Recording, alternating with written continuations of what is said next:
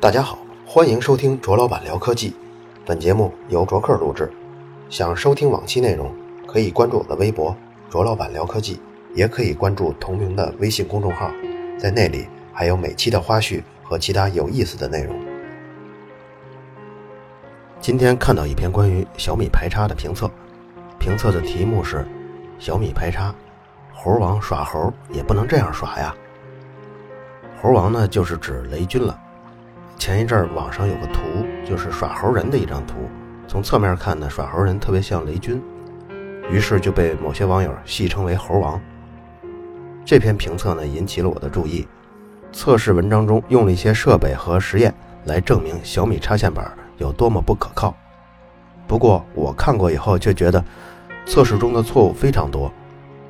如果从善意的角度出发，那就是测试者电学知识基础不足造成的。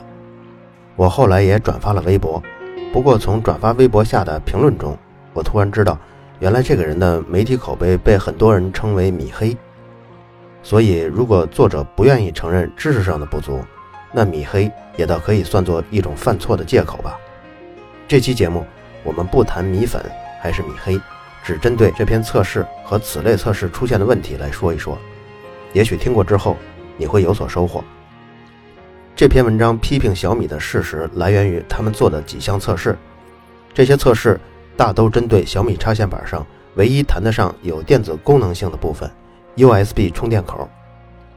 首先一项测试是指定一个电流负载，小米插线板不是有 USB 充电口输出电流吗？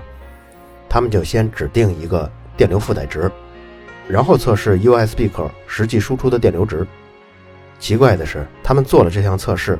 但没有对结果做任何的说明，也就是说，他们没有一个评判依据来说明这么测完了以后是好还是不好。测试是图配字的形式，它的内容是两安负载，逗号四点九九伏杠一点七安，意思就是说，它在拉两安负载的情况下，USB 口输出电压四点九九伏，输出的电流是一点七安。虽然他们没有做什么解释。但是这种呈现方式容易让读者理解为，他想拉两安的负载，但实际上测出的电流只有一点七安，那输出功率就是虚标了吧？我想如果不做其他说明的话，不少人会这样理解的。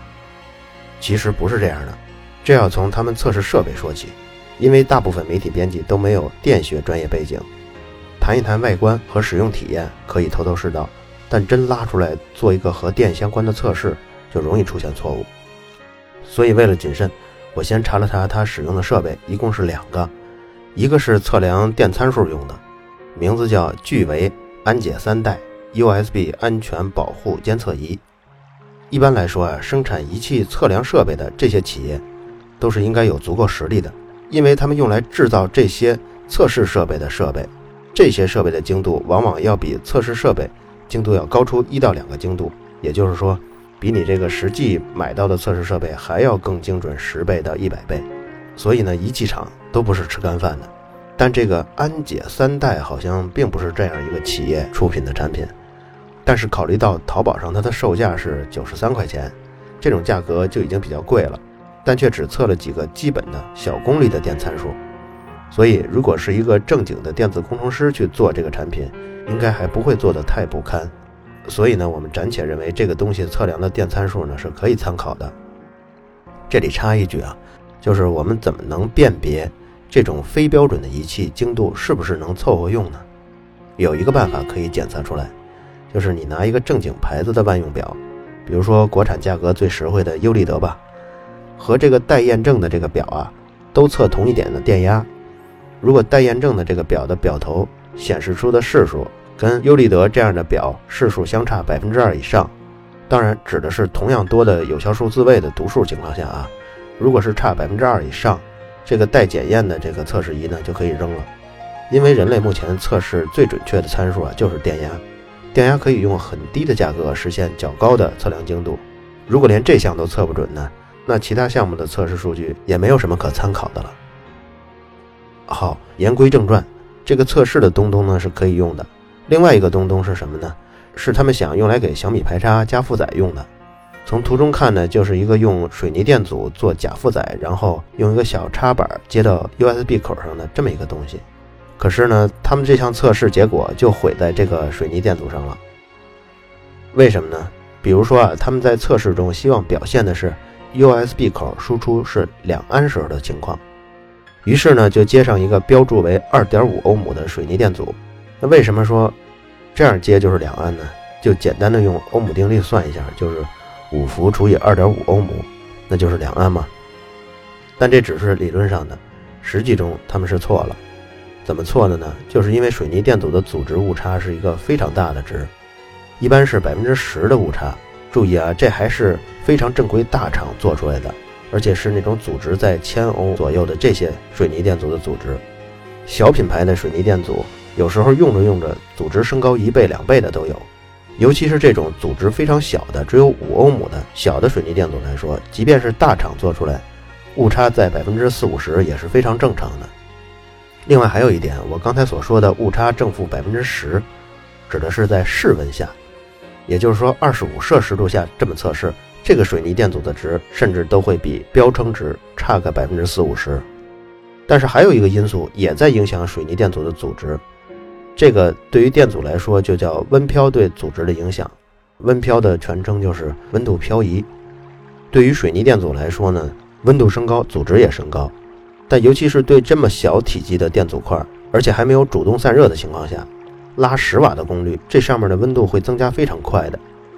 如果做测试的这位作者你也在听这段节目，你可能也对拉负载半小时后电阻的温度超过一百五十摄氏度感到惊讶吧？当然，我想你在测试发现烫手的时候，估计已经停下来了。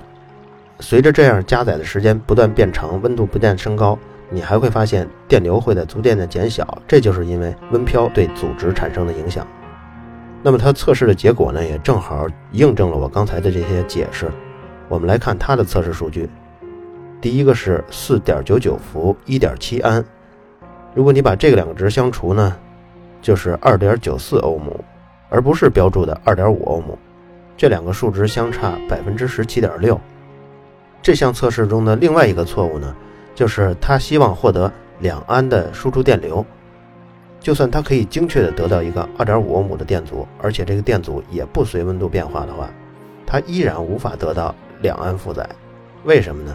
就是因为这种假设只存在于 USB 口的输出电压精确的是五点零零伏的时候，这样五点零零除以二点五，输出的电流值才是两安。但是实际情况呢，USB 口的输出电压不是五点零零伏。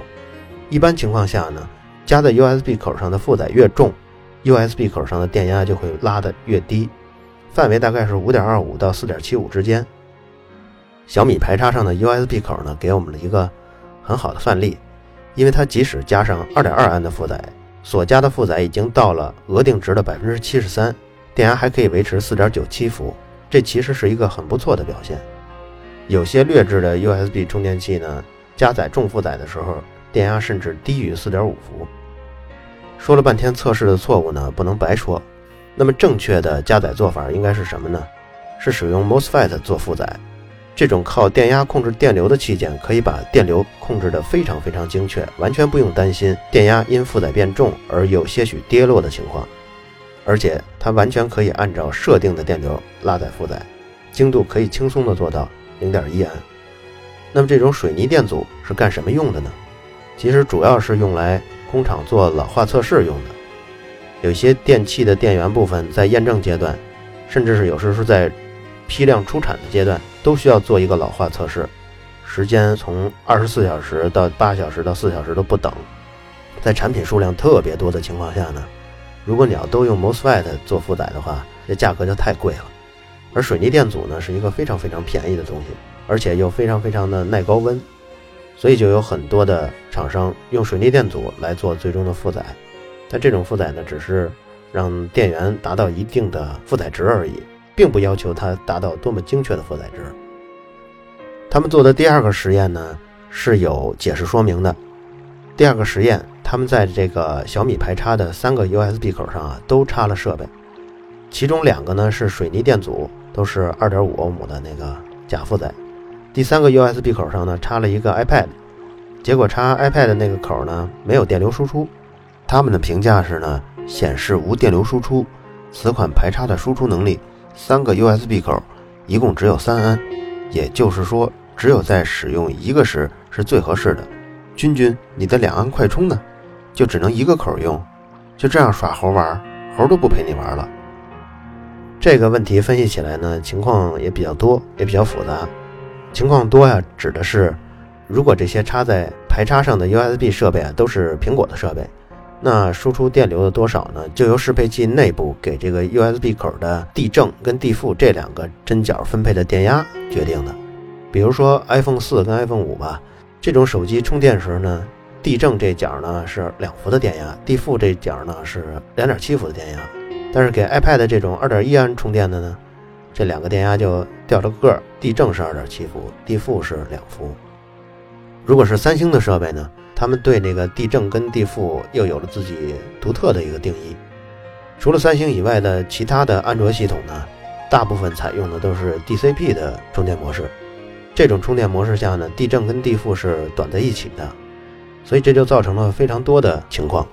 现在很多兼容型的适配器啊，是采用了一枚 IC 来实现对充电设备的识别。充电设备插入的时候，这个设备啊会发出信号，告诉这适配器它是一种什么设备。然后呢，适配器就把这个地正跟地负的电压设置好。这时候如果是单个设备呢，这时候这个适配器呢就会按照这个跟原装充电器一样的电流给它充电。如果是多个设备插在上面呢，首先是按序，就是按次序；第二是按需供电。什么是按序呢？就是你先插入谁，谁就获得了这个设备的最大的充电电流。比如说你第一个插口插的是这 iPad，那对于这个小米排插来说呢，它就先占用了两安的充电电流。然后你第二个插口呢，再插一个 iPad，这时候呢，对于小米排插来说，它三点一安嘛，所以已经用掉两安。就还剩一点一安了，所以第二个 iPad 呢，充电电流就是一点一安了。如果这时候你再把第三个 iPad 插进去，那第三个 iPad 可能就不会充电了。如果这个适配器设计的更好呢，更合理呢，有时候甚至它会把插入的这些设备啊按电流平均分。但如果像这篇测试中这种方式啊，插入两个固定组织的纯电阻的负载，这就是很严重了，因为欧姆定律是不能违反的。所以插入第一个假负载呢，就是二点五欧这个负载，它拉的电流是一点七安。再插入第二个假负载呢，它又是一个一点七安，就是它必须要拉走这么多电流。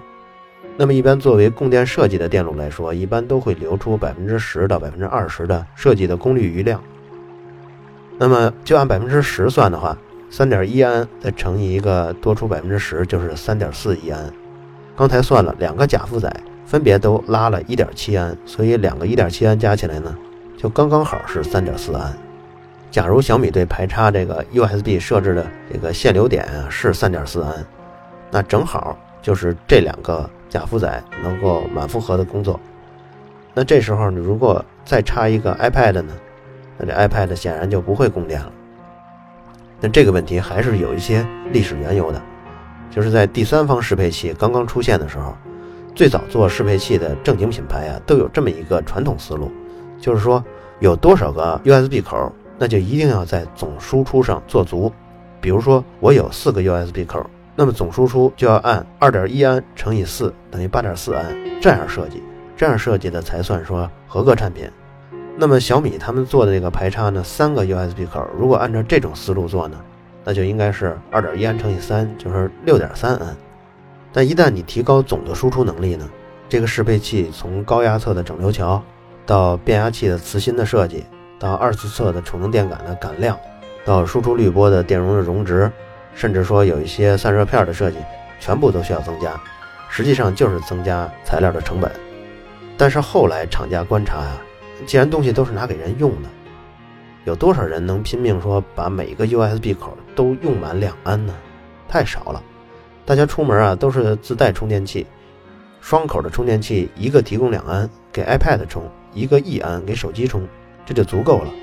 所以说呢，一般有两个 USB 口的呢，提供三安就足够了。这样一来，成本就低了，价格比竞争对手便宜了，消费者呢也没有什么抱怨，规格就慢慢降下来了。这就是市场规律运作的结果嘛。但你说我就是要每个口都输出最高电流我才罢休，其实也是有这种人的。比如在有一些电子设备的专业的论坛里，有人就提供专门定制的产品，所有的小配件的规格都比使用参数高上个一到两倍，但这种东西也贵，只是买了以后心里觉得挺爽的而已。厂商的这种策略呢，从某个角度看也是合理的，因为你看，自从高通出了这个闪充的规范以后啊，OPPO 什么的厂商也都跟进，USB 2.0接口呢，甚至都有用三安或四安充电的情况了。这时候你难道要求有多口的 US 适配器都要达到每个口都能支持四安吗？那比如说我要有四个 USB 口，那难道适配器要支持十六安才可以吗？这太血腥了吧！手机从两年前充电电流普遍是一安，已经进化到普遍是两安了。那么现在在做适配器、充电器、移动电源这些东东呢，肯定也会渐渐的提高每个口和总输出的电流值。像单独的 USB 适配器，如果拥有三个 USB 口，那么我觉得今后就是四安或者五安才是卖的比较好的。不过小米排插呢，并不是一个专门的适配器，它只要能充电其实就行了，所以它这个三安的总输出的规格呢，还是可以接受的。说了这么多，咱们再回到那个测试，它就算不用小米排插，选市售任意一个规格为三安、三个 USB 口的适配器，用它这种方式测。都会是这个结果，原因就是那种强制功率的假负载啊，是没法调节输出电流的，而手机、平板这些设备是可以的。大家都插上以后，只不过大家都充的慢一点而已。最后，我们再说说小米排插的缺陷吧。这也是今天下午为了验证充电问题，我才拆的第一个小米排插。其实我这两个雪藏的小米排插呀，是准备给我们友邦科学脱口秀的听众准备的。我拆开了一个以后呢，按下那个总开关的一刹那，我觉得这排插总开关是不是坏了？好像是那种塑料卡扣坏了似的那种感觉，就是软塌塌的。真担心下边的那个铜片接触不好。不过我这种人用排插，基本上总开关就是一年开关一次这种频率，所以呢也不是太担心。正赶上下午有个真实用户，说自己小米排插总开关那个部分烧了。我转发了微博，说了下开关部分的感受。哎，没想到很多人跟我感受一样，都说这个总开关按的时候好像感觉就总有点不对劲儿。对这个小米排插的设计团队来说啊，据说领头人是原来突破插座的一个高管。按说在总开关的按钮设计上不应该出现这种问题。对我来说呢，小米排插是一个从功能选择到外观设计、内部用料。价格定位都很精准的一个好产品，但是还是出现这么一个瑕疵，希望小米呢能在后续的产品中改进。至于媒体对产品的解读来说呀，我更推荐试用体验类的内容，比如像泡泡网的三送大锅论啊，因为我们拿到的这些产品啊，总会比消费者拿到早一些，所以他们在试用中出现的好与坏，我们就能看到了，就能知道哪些是我们需要的，哪些是我们不需要的。而对于产品进行参数性能上的测试呢，真的很少有媒体能做好。一个是设备上的有限，很多简单的功能要想测准啊，都需要比较大的投资在设备上。另一个重要的环节呢是人员的素质，缺少电学的基本知识，这种人如果测出来的内容啊，甚至可以完全做到颠倒黑白的效果。今天举例的这篇内容呢，就是如此。好了。以上就是本期的卓老板聊科技。如果你觉得内容有价值，可以来官方微博为本期内容打赏。在我的微信公众号历史消息中，还有每期内容的花絮和其他有意思的内容。